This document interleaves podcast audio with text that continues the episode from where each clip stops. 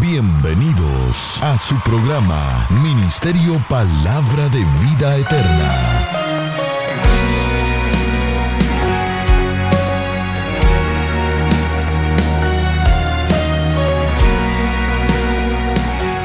Con la administración de la palabra, Pastor Juan Interiano. Es la fuente de vida eterna. Eres la fuente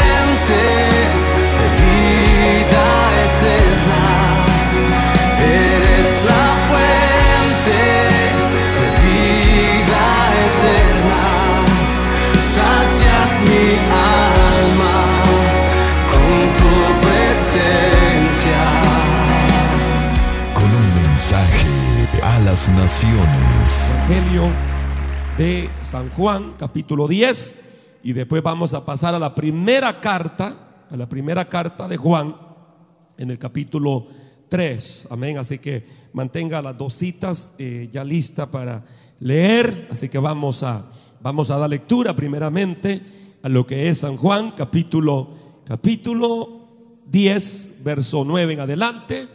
Y después vamos a pasar a lo que es precisamente a Primera de Juan, capítulo, capítulo 3. Amén. ¿Lo tienen, hermanos? Eh, dice la palabra del Señor de la manera siguiente. San Juan capítulo 10, verso 9. Yo soy la puerta. El que entre por esta puerta, que soy yo, dice el Señor, será que salvo. Se moverá con entera libertad y hallará pastos. El ladrón no viene más que a robar, matar, destruir. Yo he venido para que tengan vida y la tengan en abundancia. Yo soy el buen pastor. El buen pastor da su vida por las ovejas.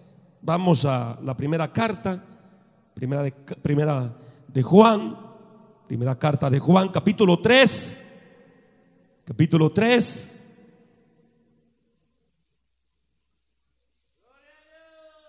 Gloria al Señor, hermanos.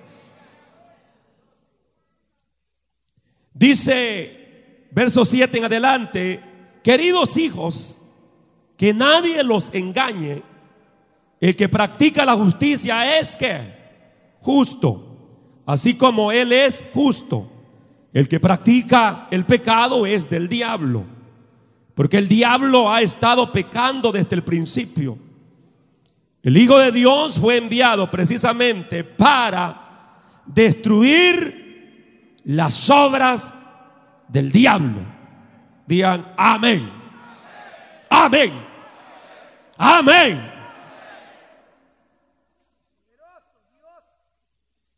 Por la palabra del Señor, hermanos, nosotros comprendemos que nuestra vida puede ser un instrumento en las manos de Dios, como también puede ser un instrumento en las manos del maligno. Usted sabe que la mayoría de máquinas eh, tiene que ver, hermanos, con, con manual, tiene que ver con controles, control remoto, como se le llama. Casi la, la- mayoría de, de- de máquinas, hermanos, eh, tiene que ver con eso, que hay un control donde usted puede eh, ejercer, comandar lo que es ese aparato que usted tiene en sus manos. Y sobre lo que respecta a nuestra vida, también hermanos, eh, nuestra vida puede, puede ser controlada por Dios o puede ser controlada por el maligno. Pero el consejo bien importante en esta hora es, sobre todo, no le cedas el control de tu vida a Satanás. No, no permitas que el enemigo controle tu vida. Porque bien es cierto, todos aquellos que somos salvos, hemos sido liberados del poder de las tinieblas. Hemos sido trasladados de las tinieblas a la luz admirable de Cristo. La palabra del Señor dice específicamente, y conoceréis la verdad, y la verdad os hará que libre. ¿Cuántos son libres en este lugar? Pero la realidad hermanos, que no todos los cristianos están viviendo en esa plena libertad, en esa vida de victoria, en esa vida de abundancia. Usted sabe que Satanás está usando muchas estrategias, muchas trampas para que la vida eterna y lo que es el reino de Dios no sea manifestado a través de nuestra vida, a través de nuestro espíritu, de nuestra alma, de nuestro ser. Satanás está siempre buscando la manera de ver cómo impide, cómo bloquea eh, lo que es esta manifestación de gloria en tu vida. Y por eso es de que Él envía dardos de, de opresión, hermanos.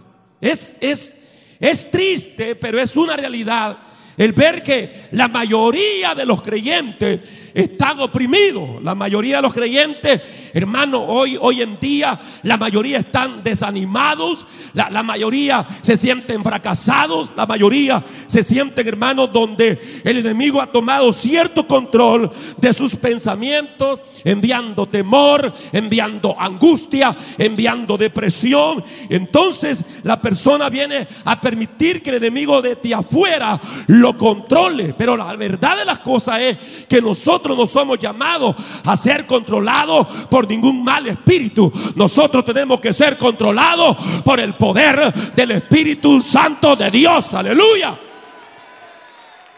¿Cuántos lo creen conmigo, hermano? ¿Cuántos lo creen conmigo?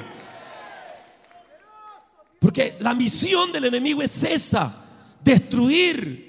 La misión del enemigo es atormentar al ser humano.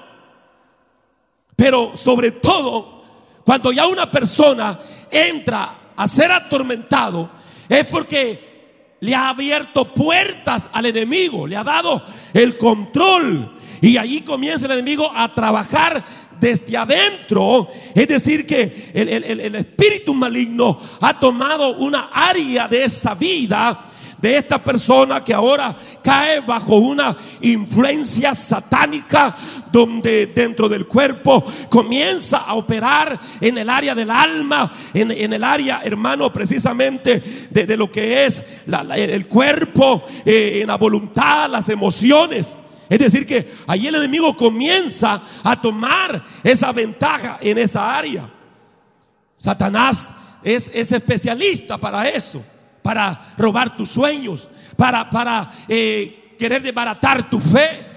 El enemigo, hermano, eh, posee ese, poder como precisamente, hermano, a lo que es a través de la mente.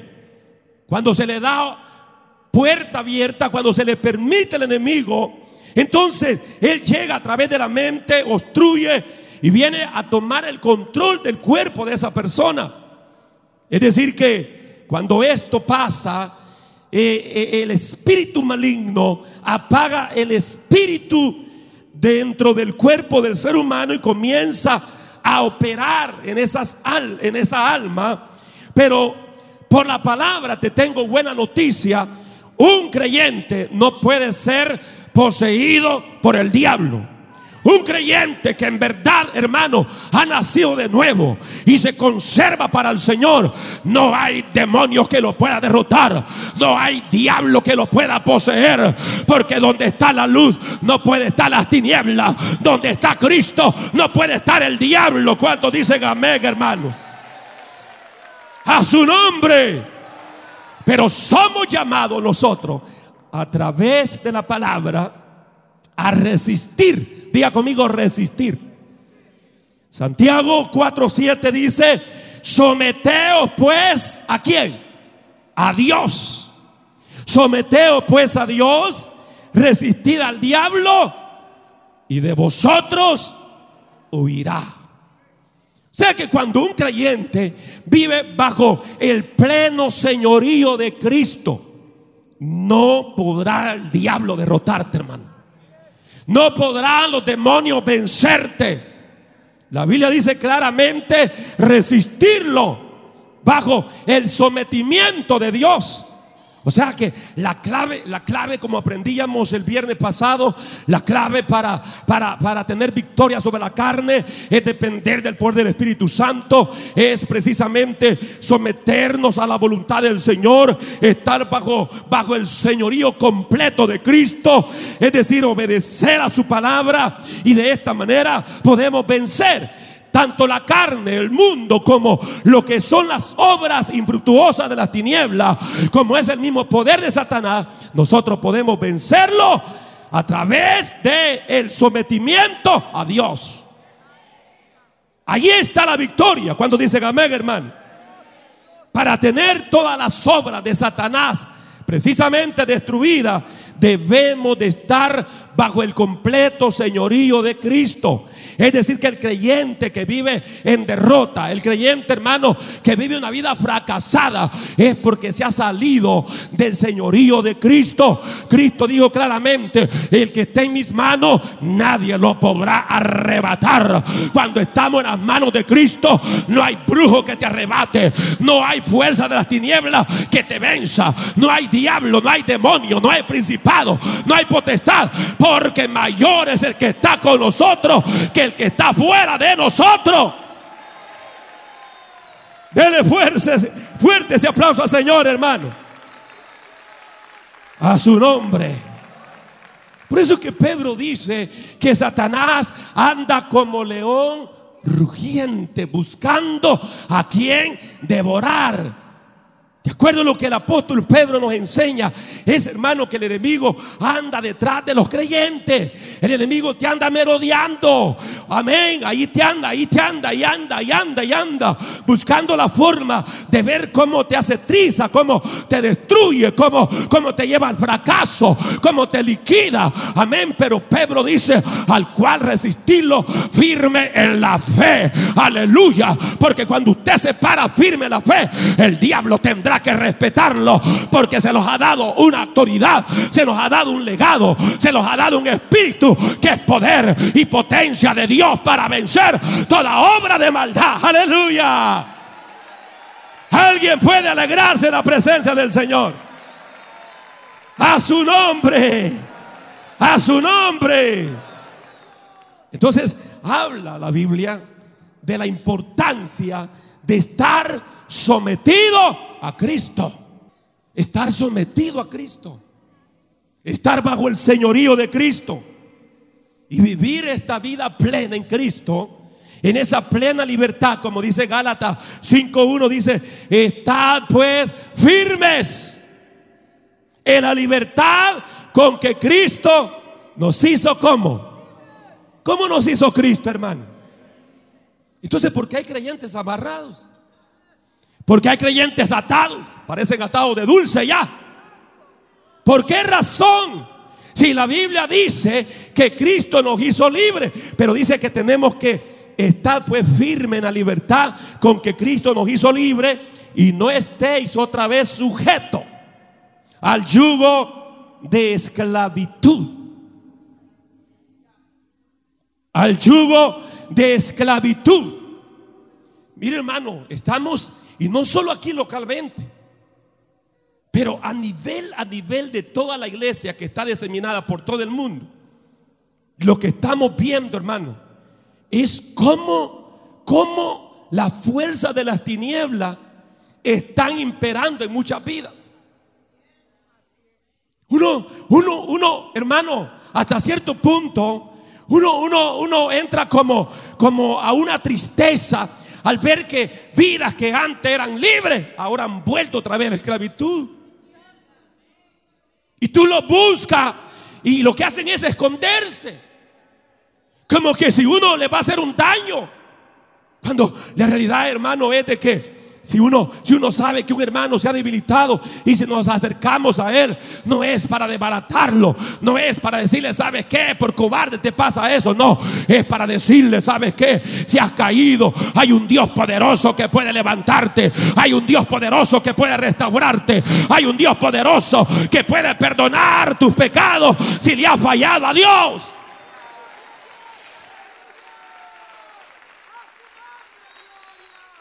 Entonces, si- siendo que el enemigo no tiene más poder sobre nosotros, porque bíblicamente así es, hermano. Yo no sé que independientemente de lo que usted quiera creer, pero por la palabra de Dios, Satanás ya no tiene más poder sobre nosotros. Si usted cree otra cosa, esa es cosa suya. La Biblia dice que Dios nos ha dado el poder sobre la fuerza del mal. Porque cuando Cristo murió, tú y yo murimos en Cristo. Cuando Cristo fue sepultado, tú y yo fuimos sepultados con Él. Cuando Cristo resucitó, tú y yo fuimos resucitados. Cuando Cristo ascendió a los cielos, tú y yo ascendimos. La iglesia está sentada en lugares celestiales con Cristo Jesús. La iglesia no es gallina, la iglesia es águila. La iglesia es una iglesia poderosa en Amazohalaya. Siente el fuego de Dios. Siem- a- a alguien viene a predicar en este lugar.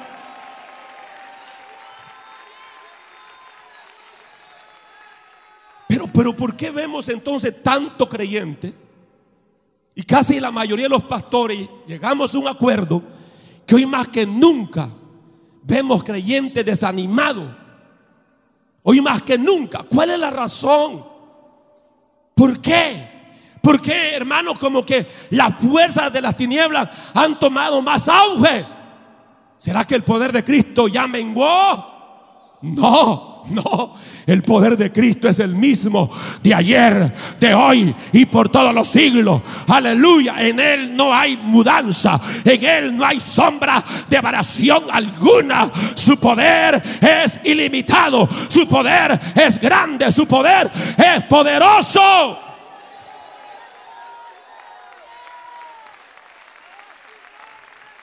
Gloria a Dios, hermano.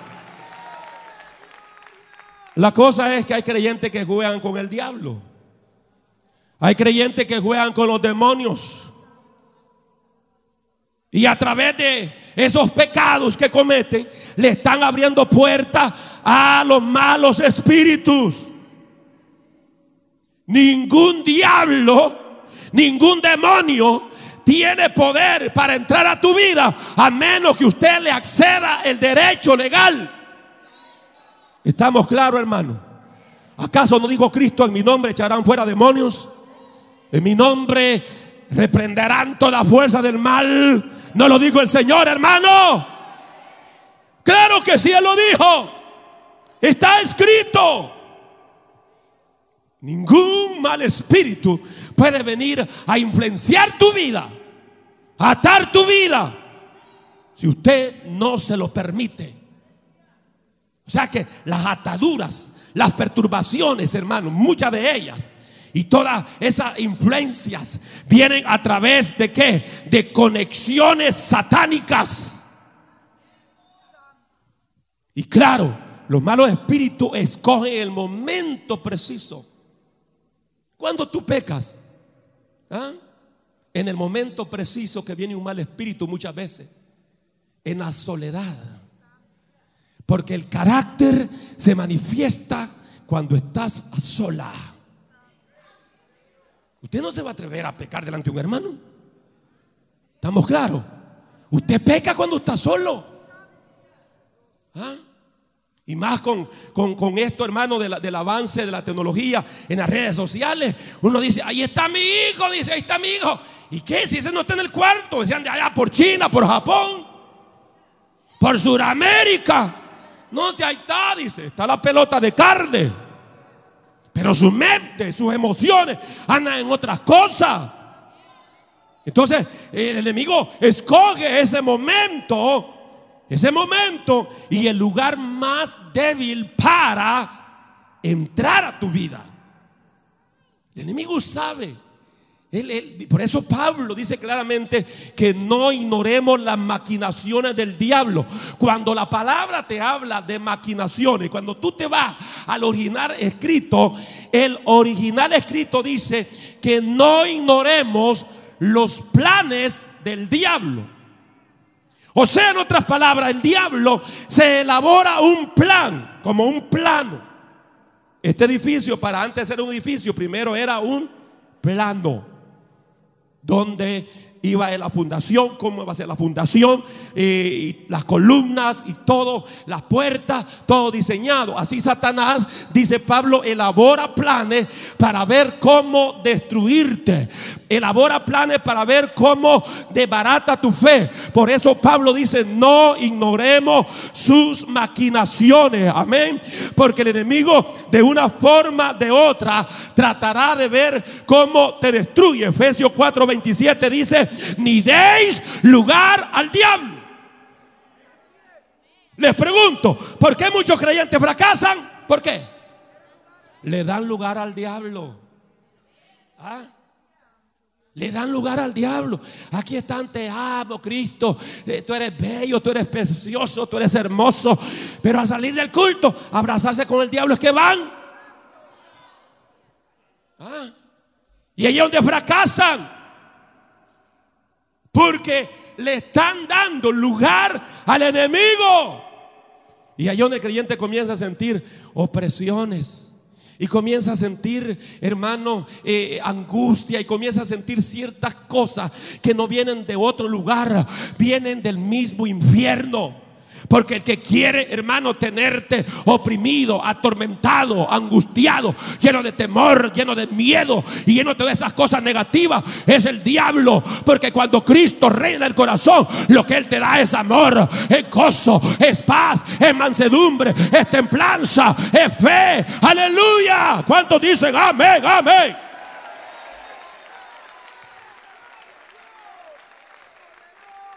Se le da lugar al enemigo. ¿Ah? Cuando entra ese deseo que ya no quiere servir al Señor, que ya no quiere seguir adelante, eso no viene de parte tuya ni de parte de Dios, es el diablo, es el diablo que te está ahí tirando dardos para, para destruirte, tirando allí esos dardos para apartarte de la gracia de Dios. Por eso no demos lugar, dice Pablo, no demos lugar al diablo.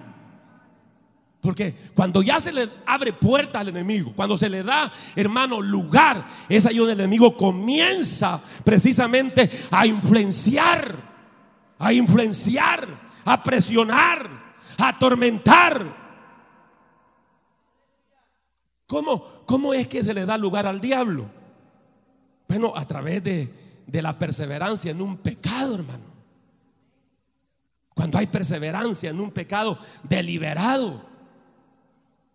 Los creyentes podemos pecar en contra de Dios de dos formas. Hay pecados de omisión.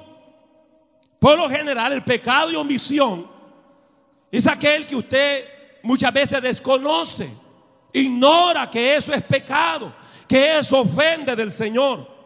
Por lo general, los pecados de omisión o de omitir son aquellos hermanos que sabiendo, como dice la Biblia, sabiendo lo bueno, no lo hacemos.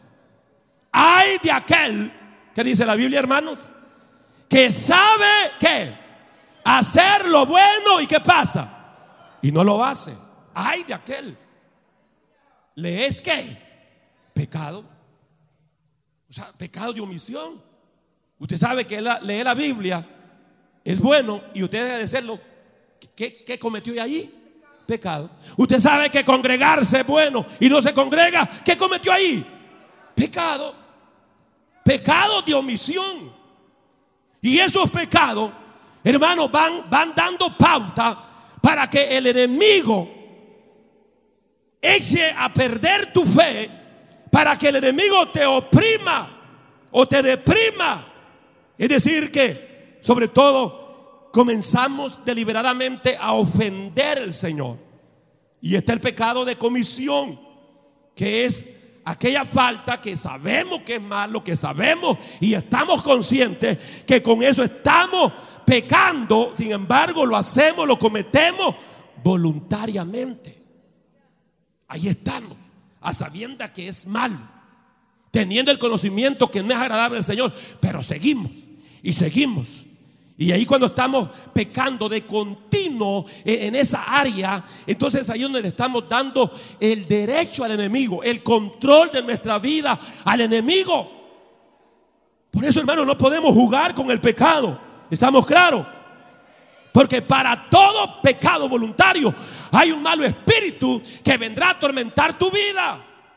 Habrá una fuerza de las tinieblas. Por eso la misma palabra del Señor dice, por ejemplo, cuando usted lee Efesios 4:26, dice claramente la Biblia, airaos, pero no pequéis. No se ponga el sol sobre vuestro enojo. ¿Qué es la ira, hermanos? ¿Qué es la ira? Es una emoción, diga conmigo, es una emoción. ¿Qué es la ira? Todos sabemos que la ira es una emoción. Y yo no estoy diciendo que todo es diablo, que todo, que todo es demonio. Pero la realidad es de que el enemigo se aprovecha de las obras de la carne para entrar a tu vida y hacerte daño. Entonces, la palabra del Señor dice que sobre todo tengamos cuidado con la ira. O sea, airaos, pero, ¿qué dice? No pequéis, no se ponga el sol sobre vuestro enojo. Ahora, les pregunto a ustedes, véanme aquí pues, ya voy a finalizar. ¿Qué sucede cuando usted le da libertad a la ira? ¿Qué sucede? ¿En qué se torna la ira cuando usted no la controla? ¿En qué? ¿En qué, qué les da a los perros, hermano? Exacto. A los perros les da rabia. Y cuando un creyente no controla la ira, le da rabia. ¿Y usted ha visto un perro con rabia alentado? No. Desde el momento que está con rabia anda loco. ¿Ah? Entonces, lo mismo, cuando un creyente se enoja, cae en ira y no controla esa ira, esa ira se convierte en rabia. Ahí donde comienza a hacer locura el creyente. ¿Ah? Hay creyentes, hermanos, que uno va a las casas y vaya a los huecos en las paredes, como las paredes aquí no son de, ladrillo, ¿va? Si fueran de ladrillo ya se hubieran quebrado las manos. Creyente enojado que pelearon con la esposa y tanta enojada, hasta al otro lado al vecino le llega la mano diciéndole, hola, ¿cómo está?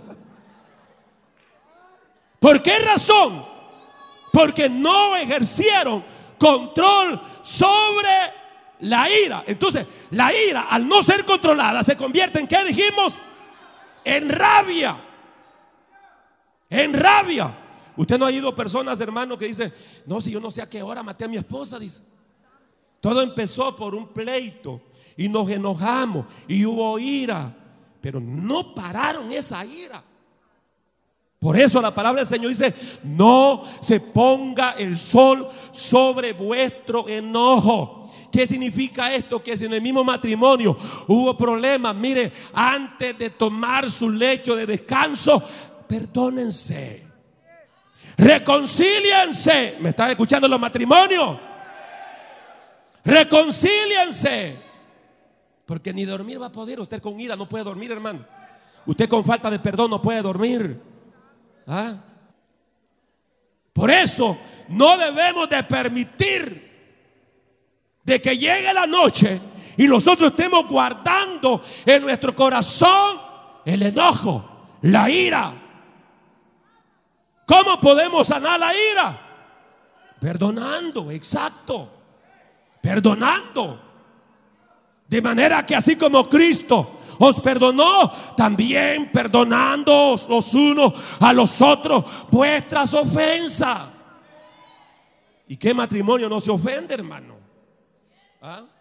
¿Qué relación no puede sufrir un momento dado alguna fricción, alguna ofensa?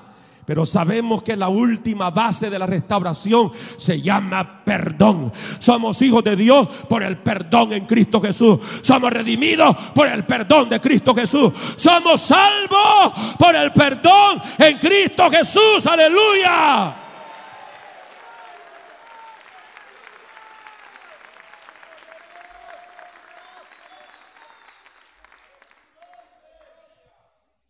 No sé, dicen las personas en la cárcel ya después, ni a qué hora lo maté.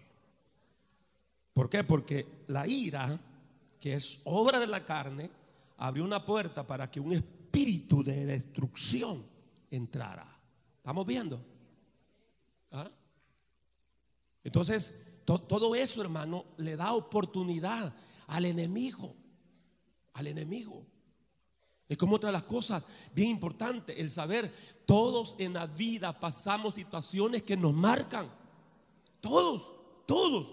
En nuestra niñez, hermano, desde que nacemos, muchas veces recibimos tratos dentro de la familia o fuera de la familia que nos marcan. Nos marcan y eso es una realidad. Eso no podemos evadirlos, hermano. Que venimos a Cristo y venimos con, con- traumas, venimos con, con heridas emocionales, con aquellas cosas que impactaron fuertemente, fuertemente nuestras emociones. Amén. Entonces, pero, pero todo esto, si nosotros, hermanos, no, no, no lo resistimos y nosotros no lo rechazamos y vivimos siempre en Cristo, pero, pero venimos arrastrando ese trauma, entonces esto viene a convertirse en un medio para que el enemigo siga afectando tu vida. Y él te oprime y él te obsesiona. ¿Ah? Porque todo eso le está dando al enemigo una oportunidad.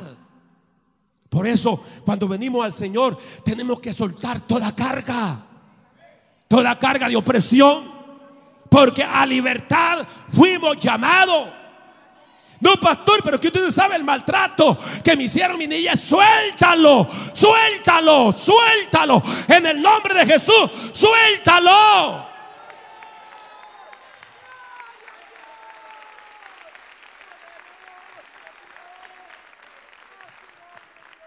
No importa el tramo que hayas vivido, no importa aquellas cosas que te marcaron.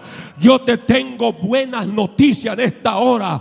Mi Biblia dice que Cristo vino para deshacer toda obra del diablo. No importa lo que te hicieron, no importa lo que hasta cierto punto te marcó, pero tiene más poder la sangre de Cristo. Tiene más poder el Espíritu Santo para hacerte libre de cualquier atadura en el nombre de Jesús de Nazaret. ¿Cuántos dicen amén? Primera de Juan 3:8 lo leímos, el que practica el pecado es del diablo. Cuando usted está cometiendo un pecado deliberadamente, la Biblia dice que usted se convierte en quién? En propiedad, este es fuerte hermano, en propiedad del diablo. Porque el diablo es el que peca desde el principio. Pero para esto apareció Jesucristo. Para esto apareció el Hijo de Dios para deshacer toda obra del diablo. Yo no sé qué obra del diablo te está perturbando, pero si tú crees, esa obra hoy va a ser quebrada, esa obra hoy va a ser desbaratada, esa obra hoy va a ser descontinuada. Tan solamente tienes que creerlo por la sangre de Cristo Jesús. Aleluya. ¿Cuántos lo creen conmigo, hermano? ¿Cuántos lo creen conmigo? Porque como les digo, hermano, es, es una realidad. Yo sé que todo pastor está consciente de esto. Que hay gente, gente de nuestro pueblo, que tienen cosas raras, hermano. Tienen cosas raras. ¿Y por qué el enemigo los está golpeando? Porque están en prácticas que deshonran a Dios. Creyentes que todavía practican el ocultismo. ¿Ah? ¿Cómo es posible? ¿Cómo es posible? ¿Cómo es posible? No, no lo entiendo, hermanos. Yo no lo entiendo. Cómo un creyente puede ir del brujo. Yo no entiendo. Yo no entiendo cómo hay creyentes que todavía creen en la hechicería, en el sentido que la practican. ¿Ah? El marido se está portando mal y en lugar de orar, se van por del brujo. Miren, no tiene ahí agua de ladrillo con aspirina que me dé algo para mi marido que se porte bien. Hermana, muchas veces si su esposo no se porta bien es porque usted se porta mal. Ese es el detalle. Pero, pero son prácticas que están dando oportunidad para que el enemigo destruya, para que el enemigo haga pedazo. ¿ah? Personas que profesando ser creyentes todavía practican, hermano, magia negra, magia blanca, que es el mismo diablo. Hay creyentes que dicen, ¿yo qué soy? Dice, hablando del horóscopo. Yo soy culebra, dice. Yo soy serpiente. Deja esas bayuncadas. ¿Quieres saber quién eres? Eres oveja de Cristo.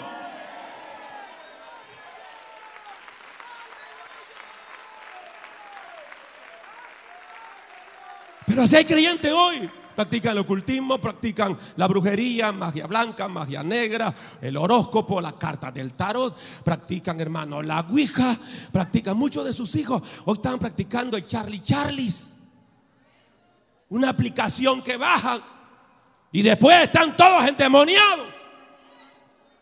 Porque le están dando derecho al enemigo a que los destruya. Creyentes que todavía más que le lean las manos hasta las patas también. Y practican, y practican magia blanca y magia negra. Y, y muchos creyentes que hablan con los muertos. Creyentes hermanos que solicitan a los santos muertos que les ayude y dicen, no, si yo oí la voz de mi mamá, dice, si yo oí la voz de mi papá, es el diablo que se está personificando. Amén. Usted tiene que oír la voz del Espíritu Santo. Oh, gloria al Señor Cristo. Digo, mis ovejas me conocen y oyen mi voz. La voz de otro pastor no la escucha. Escucha la voz del cielo. Escucha la voz de su amado. Amazojalaya. Aleluya. Gloria a Dios, hermano.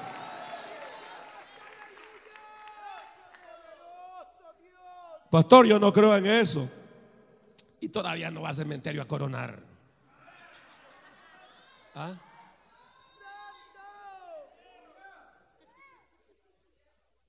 Yo me imagino que cuando el Señor, hermano, iba entrando a Gadara y los discípulos pensaron, el Señor los va a llevar a un buen restaurante a comer, al cementerio los llevó.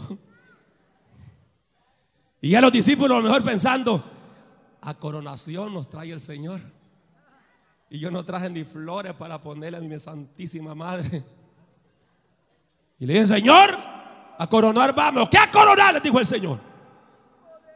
Ya van a ver a qué venimos. Porque si alguna vez usted va al cementerio, que no sea para coronar, sino que sea para liberar, que sea para llevar la gloria de Dios, el poder libertador. Ama Sojalaya. Aleluya.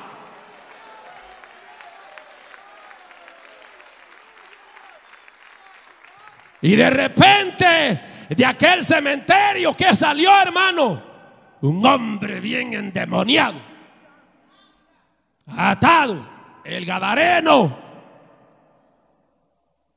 que dice la Biblia, que comía de la misma inmundicia del cementerio. Un hombre atado. Pero cuando llega Cristo las cosas son diferentes. ¿Cuánto dice amén, hermanos? Para aquel hombre no había esperanza.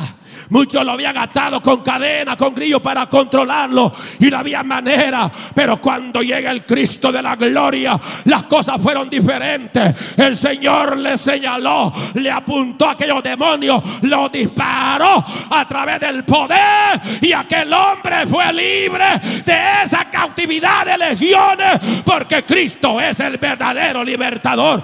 Amazojalaya. Aleluya. A su nombre. A su nombre. Gloria al Señor. La Biblia prohíbe la práctica, hermanos, de creer en los muertos. Y los demonios son astutos, hermano. Son astutos.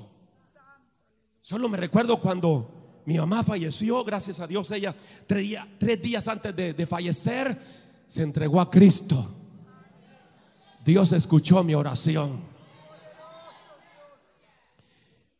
Pero yo no podía hacer nada. Le prepararon el altar de la tradición, le ponen un agua, le ponen un vaso con agua porque dicen que el espíritu a lo mejor va a tener sed y va a regresar a tomarse su poquito de agua.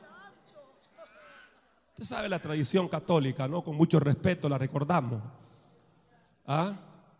Y fíjese, hermano, que estábamos con mis hermanos y mis, hermanos que están acá tal vez se recuerdan, estábamos bajo de la sombra de un almendro ya en la tarde después que habíamos regresado de sepultar a mi mamá y de repente, de repente hermano, se apagaron las velas que tenía aquel altar supuestamente. Y nadie vio quién las apagó, pero su servidor las vio. Porque nosotros tenemos el Espíritu de Dios, hermano.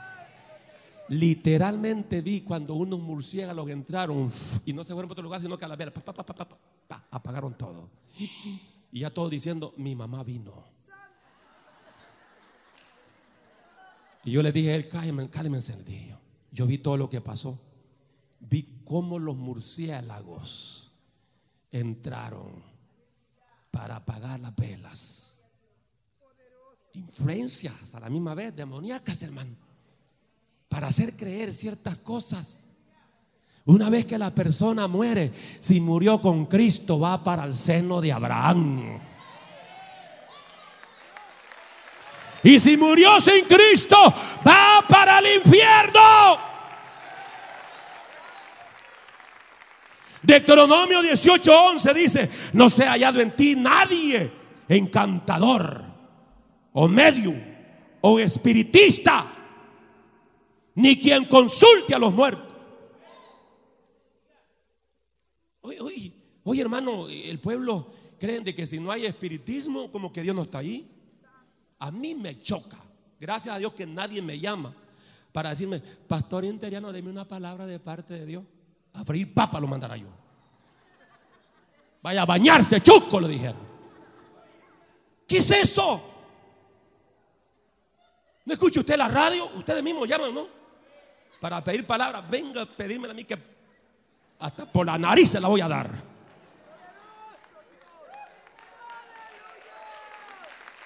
¿Cómo usted va a llamar a un programa radial para pedir palabra, charlatán? Si tiene la palabra de Dios. ¿Quieres que Dios te hable? Estudia la palabra. Lee la palabra. Ah, amasojalaya. Arrodíllate y dile, Señor, tú eres un Dios que habla. Háblame.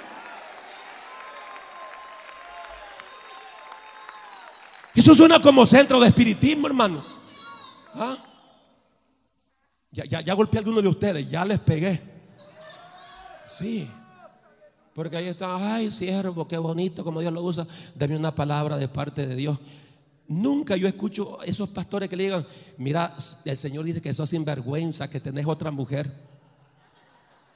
Nunca. ¿Ah? No, dice el Señor que vas a ser como Débora, que te los vas a devorar a todos.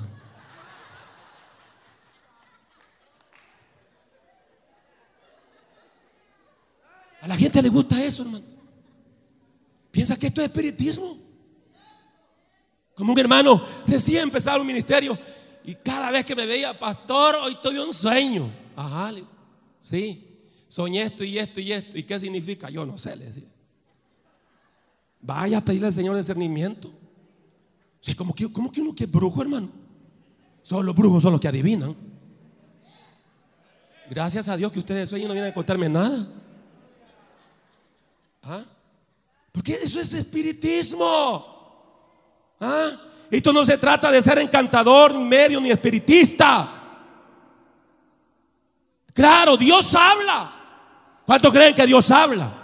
¿Cuántos creen que Dios habla, hermanos? Dios habla.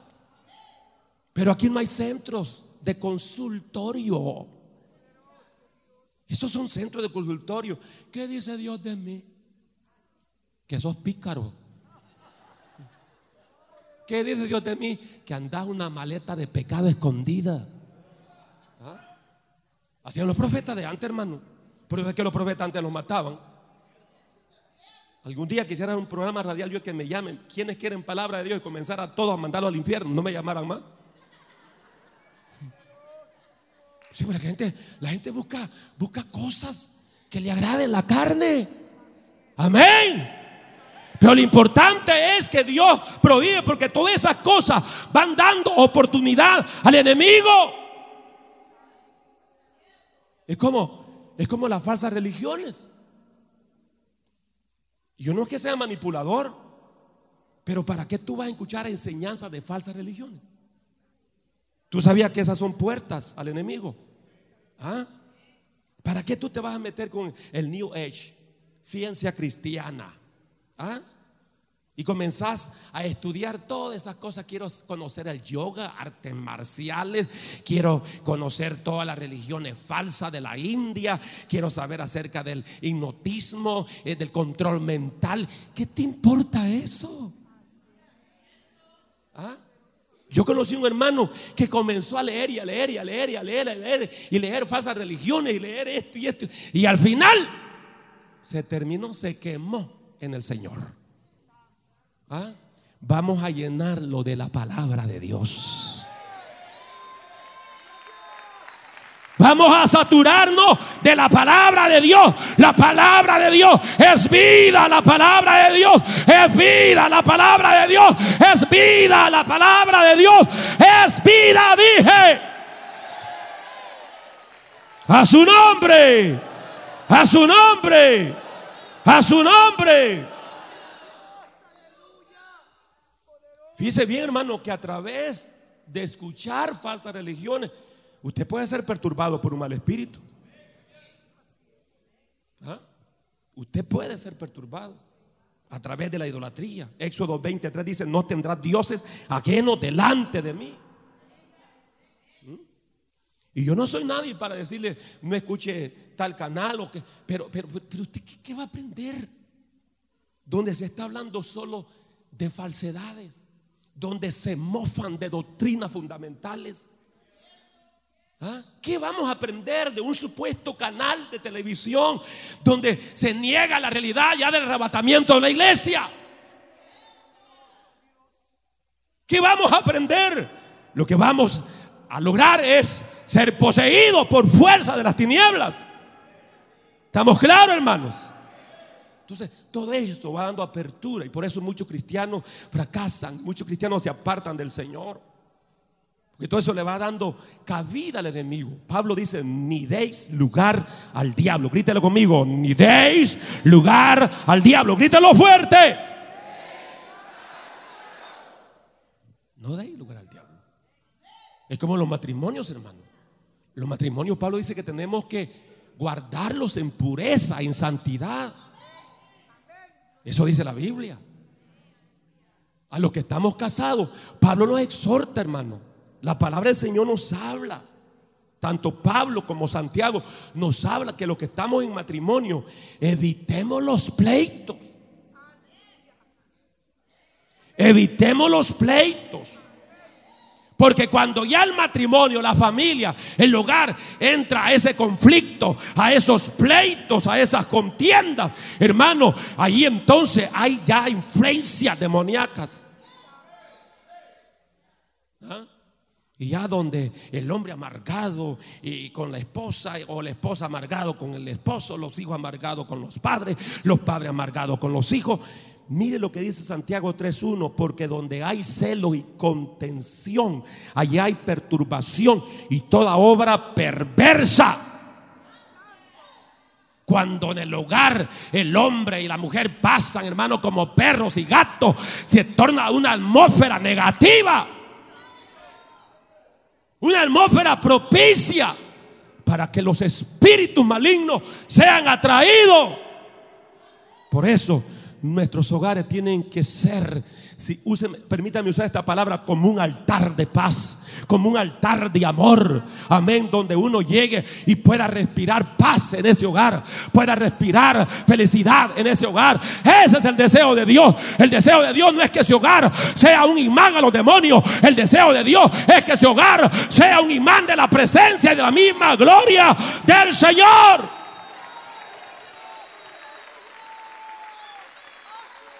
Porque ahí el enemigo comienza a desbaratar, a desbaratar. Y hermano, y duele como hijos de Dios, nos duele ver cómo el enemigo golpea matrimonio, ver cómo el enemigo golpea la familia. Duele eso. Pero muchas veces las mujeres permiten eso. O muchas veces los hombres permitimos eso. Entonces debemos de al máximo evitar que todas estas cosas cedan terreno al enemigo.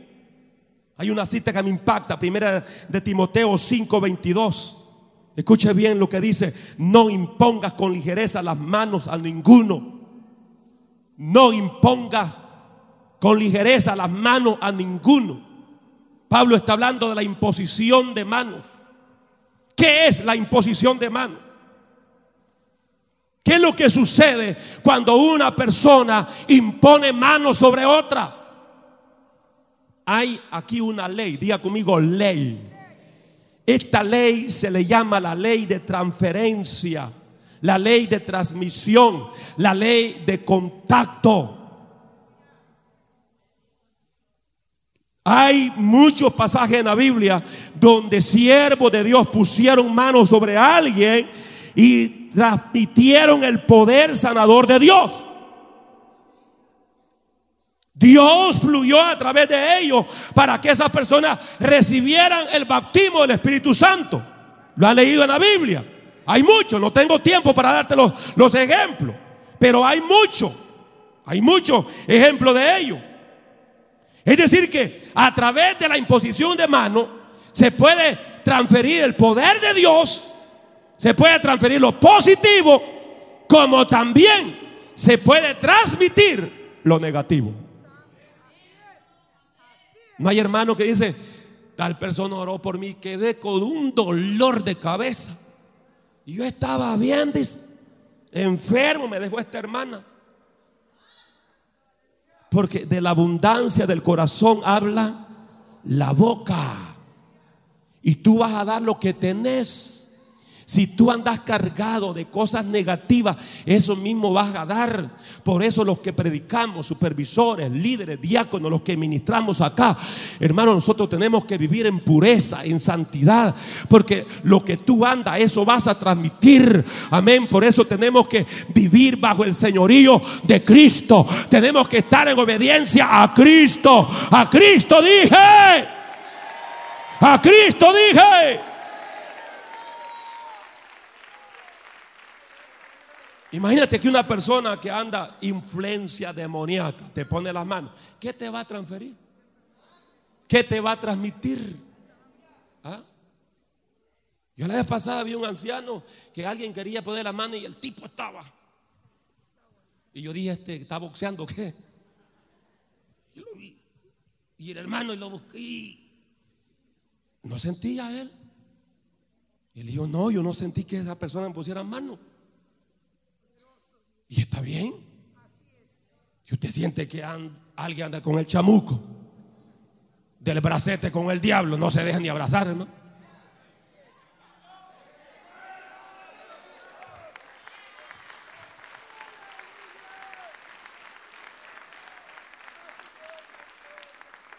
Porque pueden ser transferidos esas cosas raras, esas cosas extrañas.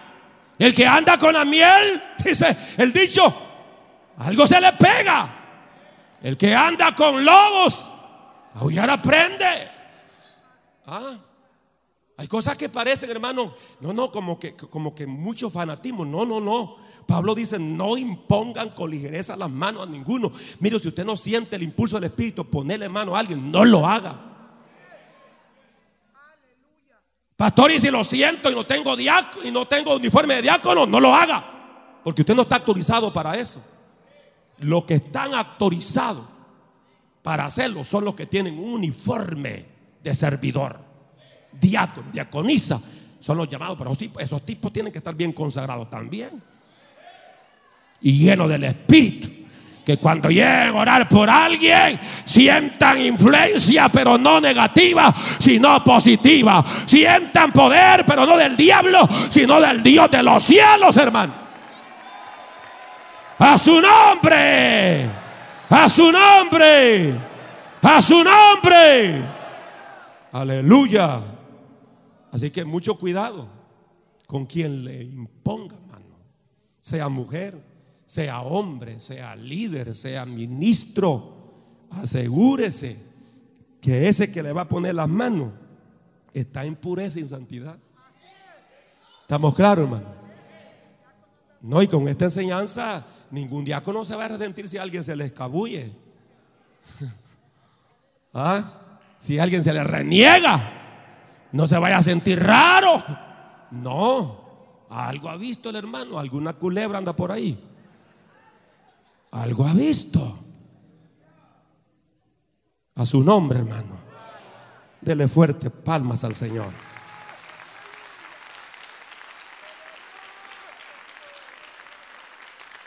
¿Qué sucede cuando Absalón tomó el reino? ¿Qué sucedió? ¿Qué le transmitió a la nación de Israel? Un espíritu de rebeldía. Cuando una persona anda en rebeldía y usted se conecta con esa persona, ya cayó. Conexión, esa se llama conexión satánica. Y eso fue lo que pasó. Absalón transmitió un espíritu de rebeldía al pueblo de Israel a través de su seducción. Un falso maestro. ¿Qué te va a transmitir? ¿Ah? Un espíritu de una falsa enseñanza, de engaño. Porque así como se transmite lo negativo, pero también se transmite lo positivo. ¿Qué sucedió con la vida, con la vida, hermano, de Moisés y Josué? ¿Qué sucedió? ¿Qué le transmitió Moisés a Josué? Lo positivo. ¿Qué le transmitió Elías a Eliseo? ¿Qué le transmitió?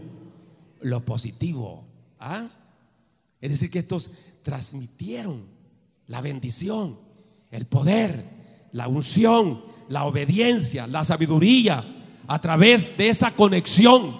Usted tiene que tener cuidado con las conexiones. Tiene que tener mucho cuidado. Estamos aquí, hermano. Porque todo eso va abriendo oportunidad para que el enemigo lo aparte del Señor, lo destruya. ¿Y qué más? Lo que dice Mateo 12, 36, 37. Dice, mas yo os digo que de toda palabra ociosa que hablen los hombres de ella también darán cuenta en el día del juicio.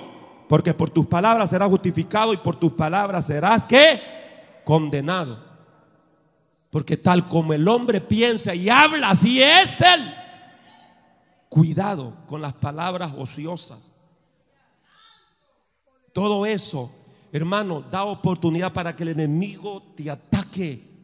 La palabra del Señor nos enseña que la vida y la muerte están en el poder de la lengua. Muchas veces con lo que nosotros decimos nos estamos haciendo daño maldiciones impuestas por nuestras palabras.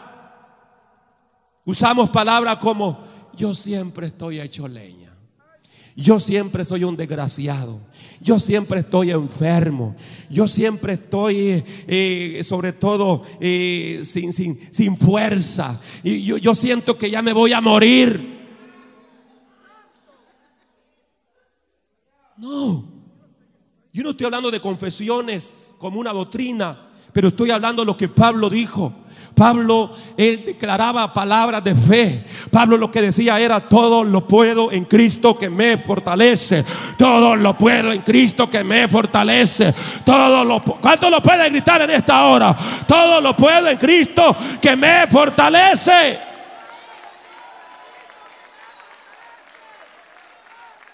Madres, padres, no marquen a sus hijos con palabras. Ustedes son tontos, son estúpidos, no sirven para nada. Son palabras maldichas esas. Declare palabra de fe sobre su hijo. Sí, dígale, hijo, usted es inteligente y usted puede. Esta nota está mala, pero usted me la va a mejorar. Porque usted tiene capacidad, Señor está con nosotros. Y usted declare palabra de fe sobre su hijo. Estamos aquí, hermano. Estamos aquí, hermano. Aleluya. ¿Cuántos dicen amén? ¿Cuántos dicen amén? ¿Cuántos dicen amén? Entonces, todas esas cosas el enemigo las usa para hacer daño, para destruir. Y por eso uno dice, ¿qué le pasó al hermano tan bonito que estaba? Ya se apartó del Señor. ¿Y qué le pasó a la hermana? Pero son conexiones, son cosas que nosotros vamos permitiendo. ¿eh? 1 Corintios 6, 16 dice, o no sabéis que lo que se une a una ramera es un cuerpo con ella, porque él dice, los dos vendrán a ser una sola carne. Pablo dice, no os unáis en yugo desigual con los incrédulos. Alianzas ilícitas. Eso da oportunidad para que el enemigo te quiebre, te destruya. Toda relación que sea secreta abre puerta a los demonios. Todo eso destruye. Estamos aquí, iglesia. Estamos aquí, iglesia. Todo eso destruye. Por eso, el esposo no tiene por qué esconderle el teléfono a su esposa. ¿Ah? Ni la esposa a su esposo. Que todo esté visible. Mi esposa, mis hijos pueden entrar a mi correo electrónico, pueden entrar a mi teléfono, pueden entrar a todo. Yo no tengo nada que esconder. Si usted anda escondiendo algo y ya no deja el teléfono visible, es porque algo anda escondida. Algo secreto. Y no juguemos con el pecado, hermano. No juguemos con el pecado. Porque la paga del pecado es muerte.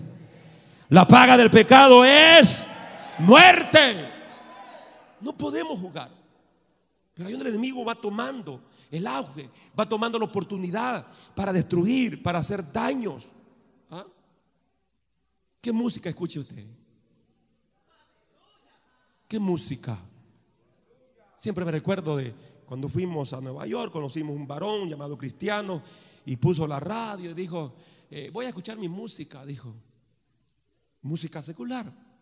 Yo no soy religioso, digo eso, andar escuchando solo música, alabanza y todo, eso es religioso. El Señor reprenda al diablo, hermano. ¿Cómo es que usted va a andar escuchando música que no adora al Señor? Que no edifica su espíritu. ¿Ah? ¿Cómo usted va a hacer eso? Música, música, donde los mismos rockeros y las mismas personas que hacen esta música pactan con el diablo. ¿Cómo usted cree que va a ser material de esa música, de esos videos, de esos libros? Que todo va dedicado al diablo. ¿Cómo usted cree que eso le va a bendecir a usted? ¿Ah? Personas que han pactado con el mismo diablo. Personas que consagran su vida al mismo enemigo. La palabra del Señor dice, salid en medio de ellos y no toquéis lo inmundo, dice el Señor. Y entonces me seréis por hijos e hijas, dice el Señor Dios Todopoderoso. Y yo seré vuestro Dios, aleluya. Cuando nos guardamos para el Señor, digan amén, hermano.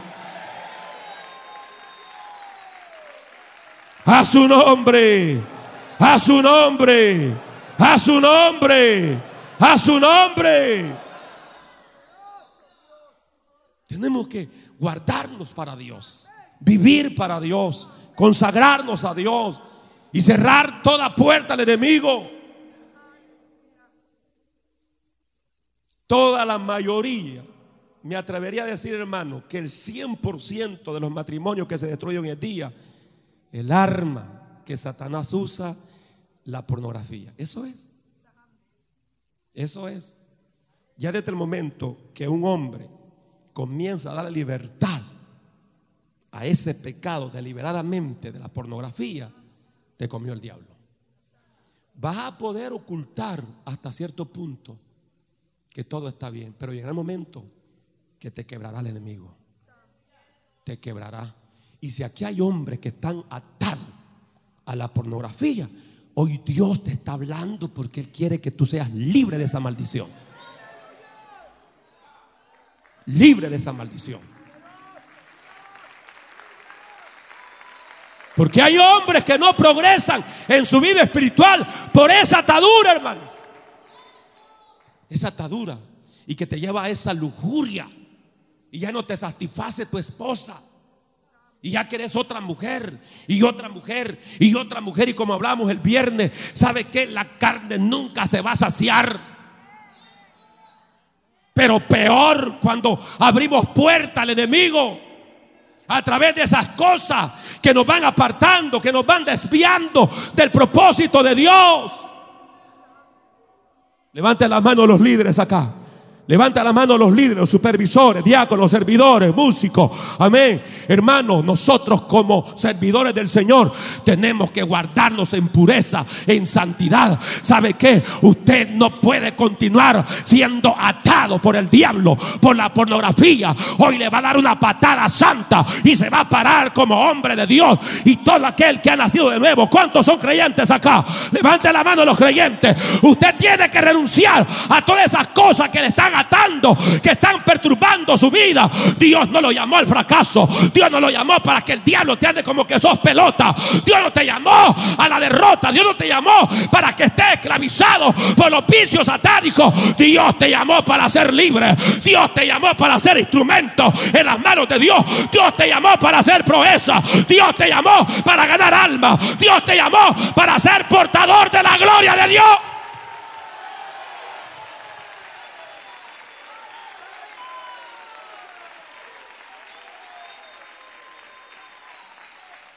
A su nombre. A su nombre. A su nombre. A su nombre. Estoy cansado ya de ver cómo muchos creyentes fracasan. No quiero ver más eso. No quiero verte caer en el fracaso. Por eso te predico esta palabra así. Por eso. Porque nunca será la voluntad de Dios que le cedas terreno al diablo. Nunca será la voluntad de Dios que caigas otra vez a las ataduras de las drogas, del licor, del sexo ilícito, de la pornografía, de la fornicación, del adulterio. Nunca. Porque todo eso abrirá puerta a las influencias demoníacas fuerzas contrarias. La solución de todo esto, y con esto termino y concluyo, la solución de todo esto es reconocer que Dios nos ha llamado a vivir una vida santa, una vida pura, para deshacer todo lo que no viene de Él. De la única forma como tú vas a deshacer y vas a vencer porque tú podrás decirme, pastor, ya Dios me habló, yo soy una mujer y estoy adicta a la pornografía. Pastor, ya Dios me habló, soy un varón, estoy adicto a la pornografía, soy un adolescente, una señorita, estoy adicto a la pornografía. ¿Cómo yo puedo vencer? ¿Cómo yo puedo cerrarle puertas al enemigo? ¿Cómo yo puedo decirle, diablo, hasta aquí llegaste? Lo que usted tiene que hacer para deshacerse de todo eso es reconocer que Dios lo quiere puro, Dios lo quiere santo, Dios quiere que se niegue a sí mismo. Tome la cruz y muera para la carne, muera para este mundo y viva para el Dios del cielo. Y el diablo no tendrá ningún derecho en tu vida. El diablo estará fuera de ti. Alaba a Dios que siento a Dios en este lugar. Siento a Dios en este lugar. Siento a Dios. Cuando Cristo vio al diablo, ¿sabe lo que le dijo? Tú no tienes nada en mí. ¿Le ha leído usted esa porción? Cuando Cristo se encontró con el diablo, le dijo, diablo, tú no tienes nada en mí. No tienes ningún derecho sobre mi vida. El diablo no pudo hacer nada en contra de Cristo porque el diablo no tenía nada dentro de Cristo. Y el diablo no tendrá nada, hermanos, que hacer en contra de tu vida si el diablo no tiene nada dentro de ti. Pero si el diablo tiene algo dentro de ti, eso le da derecho para hacerte pedazo. Pero yo sé que usted entiende que usted nació para ser vencedor. Usted nació para ser conquistador. Usted nació para ir de gloria en gloria, de victoria en victoria, de triunfo en triunfo. Usted nació para cosas grandes. Usted nació para ser instrumento en las manos de Dios. Alguien puede ponerse de pie y decir yo creo esa palabra. Yo amas ojalá y así va. Levanta la mano, levanta las manos, levanta la voz al cielo en esta hora.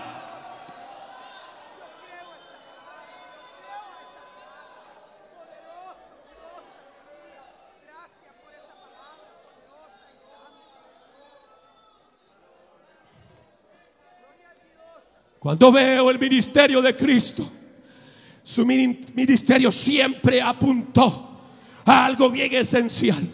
El ministerio de Cristo apuntó hacia la liberación. liberación de espíritu, liberación de alma, liberación de cuerpo.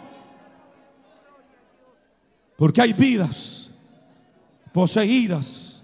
Una vida poseída es aquella que está poseída espíritu, alma y cuerpo. Una alma, una alma, una alma precisamente, hermanos, que está oprimida. Desde afuera el enemigo te envía temor, ¿ve? te envía miedo.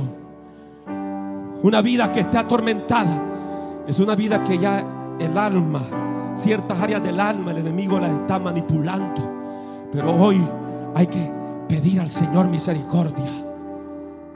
Cristo es especialista para liberar. Cuando dicen amén? ¿Cuánto cree que Cristo es especialista para dar libertad a los oprimidos? Cristo dijo, el Espíritu del Señor está sobre mí, por cuanto me ha ungido para dar libertad a los presos, para dar liberación a los oprimidos por el diablo. Salvación, salvación. ¿Saben lo que significa salvación? Salvación significa perdón.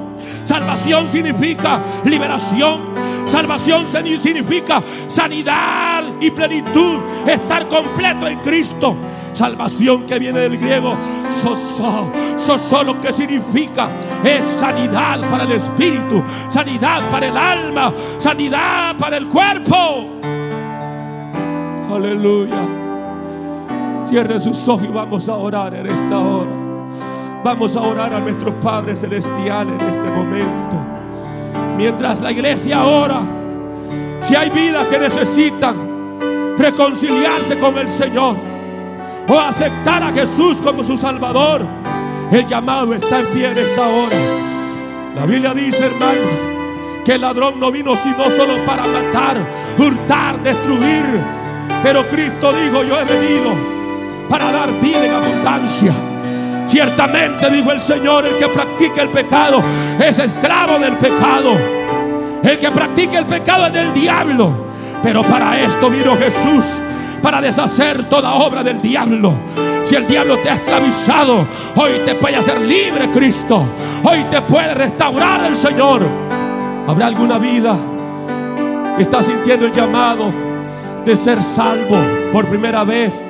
O de ser restaurado de ser reconciliado. Hoy el Señor te está llamando. Hoy el Señor te está dando una oportunidad. Habrá alguien en esta hora. El llamado está en pie.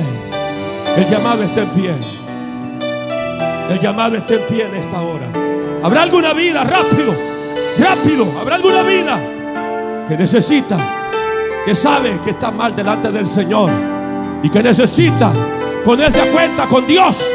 Hoy es su día. Dios te bendiga, hijo. ¿Quién más en esta hora? La iglesia orando, pues. La iglesia quebrantando toda fuerza de las tinieblas. Toda fuerza de maldad. La iglesia orando en esta hora. Alguien más, alguien más. Alguien más, amiga, amigo. Recuerda que la misión específica del diablo se concluye en tres finalidades, en tres objetivos, que es robar, matar, destruir. En el diablo solo hay, solo hay muerte, solo hay infierno, pero en Cristo hay vida. Dios te bendiga, hijo. ¿Quién más en esta hora? ¿Quién más en esta hora? ¿Quién más quiere escaparse de las garras del diablo? De la garra de la condenación. ¿Quién más? La Biblia dice que el reino de los cielos sufre violencia y solo los valientes lo arrebatan. Solo valientes lo arrebatan. Alguien más en esta hora. Alguien más. ¿Quién más en esta hora está sintiendo el llamado de restaurar su relación con el Señor? ¿Quién más? Aleluya. Oh,